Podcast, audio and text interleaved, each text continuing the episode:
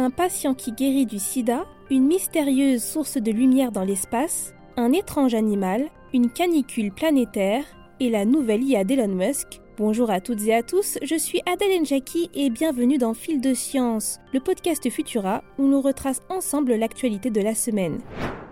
Et si nous étions à deux doigts de vaincre définitivement le sida? Un sixième patient atteint du VIH serait en rémission prolongée, une actualité porteuse d'espoir pour les 40 millions de personnes atteintes du sida dans le monde et pour leur entourage. Après l'Allemagne, l'Angleterre et les États-Unis, c'est cette fois-ci en Suisse, aux hôpitaux universitaires de Genève, qu'un patient a reçu une grève de moelle osseuse lui permettant d'arrêter ses traitements habituels contre le virus. Étonnamment d'après les médecins, les cellules de moelle osseuse greffées aux patients en question n'étaient pas porteuses d'une mutation spécifique qui les aurait rendus naturellement résistant au VIH. Malgré cela, suite à cette greffe, il semblerait que son état de santé se soit stabilisé depuis quasiment deux ans. Plus aucune trace du virus ne serait détectable dans son organisme. Bien entendu, les médecins restent prudents car le patient n'est pas à l'abri d'une rechute future car si le virus est indétectable, cela ne signifie pas qu'il a été totalement éliminé de son organisme. D'autres personnes atteintes du VIH et ayant subi la même opération auraient vu l'infection revenir après quelques mois. C'est la raison pour laquelle le patient opéré à Genève devrait encore être surveillé pendant quelques années. Notons par ailleurs que malgré l'espoir que suscite cette potentielle découverte, la greffe de moelle osseuse n'est malheureusement pas une solution viable pour soigner la totalité des personnes infectées par le VIH, car le nombre de donations est trop bas. Chemin se poursuit donc, mais dans la lutte contre le sida, chaque victoire est bonne à prendre. Plus on étudie les mystères de l'univers, plus il semble s'épaissir. Des astronomes auraient débusqué une source de lumière sans pareil dans la Voie lactée, un objet émettant des flashs d'ondes radio toutes les 22 minutes à quelques 15 000 années-lumière de notre planète. Une découverte qui pose de nombreuses questions aux scientifiques qui n'arrivent pas à établir la nature de ce corps céleste. La trouvaille ne serait pas due au hasard, les chercheurs de l'ICRAR, le Centre international pour la recherche en radioastronomie, auraient détecté quelques mois plus tôt une source de lumière similaire qui se serait brusquement éteinte et qu'ils n'auraient donc pas eu le temps d'étudier. Ces derniers ont par conséquent décidé de balayer notre Voie lactée toutes les trois nuits pendant plusieurs mois à l'aide d'un radiotélescope pour retrouver une source de lumière similaire. Et bingo, les scientifiques ont réussi à en débusquer une, ce n'est toutefois que le début de leur enquête, car s'il s'agit maintenant de comprendre d'où peuvent bien venir ces flashs d'ondes radio, pour les astronomes, une seule chose est sûre pour l'instant, pas la peine d'invoquer les aliens, ce signal est sans aucun doute d'origine naturelle.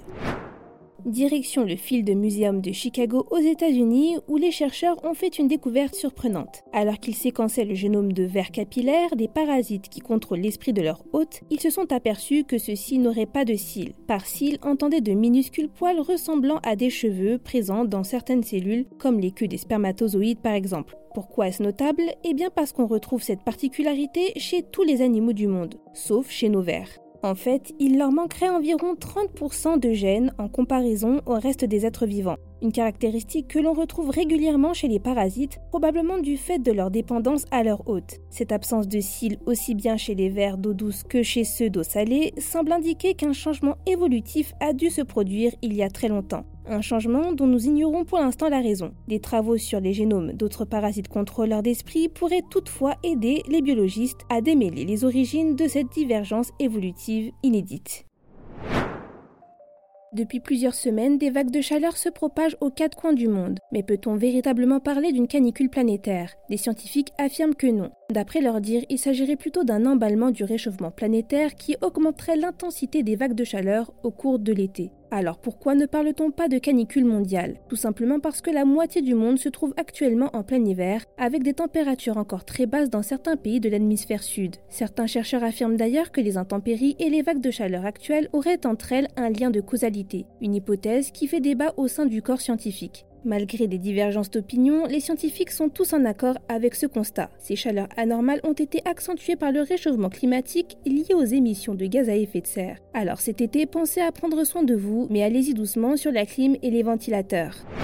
On finit ce fil de science avec un nouveau rebondissement du côté des IA, puisqu'Elon Musk vient de lancer sa nouvelle entreprise nommée XAI, dédiée à l'intelligence artificielle. Une annonce faite alors que l'homme d'affaires avait exprimé il y a quelques mois son angoisse face à l'IA dans une lettre ouverte. Avec ce nouveau projet, Musk compte concurrencer le chat GPT d'OpenAI, dont il était pourtant l'un des cofondateurs. La firme aurait pour objectif de comprendre la vraie nature de l'univers, et pour cela, le milliardaire se serait entouré d'une équipe d'experts ayant travaillé pour la plupart dans des entreprises développant également des IA comme DeepMind, OpenAI, Google Research ou Microsoft Research, pour ne citer qu'elles. Pour le moment, Elon Musk n'a pas donné beaucoup de détails sur l'IA qu'il est en train de produire, mais il a indiqué dans une discussion sur Twitter Space qu'elle serait entraînée sur des tweets publics. Pour en savoir plus sur les ambitions du milliardaire dans ce domaine, je vous invite à découvrir notre épisode des Vitamines Tech sur TrueGPT. Vous pouvez également retrouver le reste de nos actualités sur Futura. C'est tout pour cette semaine. Si vous nous écoutez sur les applications audio, pensez à vous abonner pour nous retrouver toutes les semaines et à nous laisser une note et un commentaire pour soutenir notre travail. Pour rappel, vous pouvez désormais me retrouver sur le podcast Vitamine Tech où je vous présente les dernières actus des technologies. Cette semaine, je vous parle d'une mesure assez surprenante qu'ont prise les autorités australiennes pour éradiquer des millions de félins errants, le déploiement sur leur territoire d'un robot tueur de chats. Pour le reste, il ne me reste plus qu'à vous souhaiter un excellent week-end et à la semaine prochaine.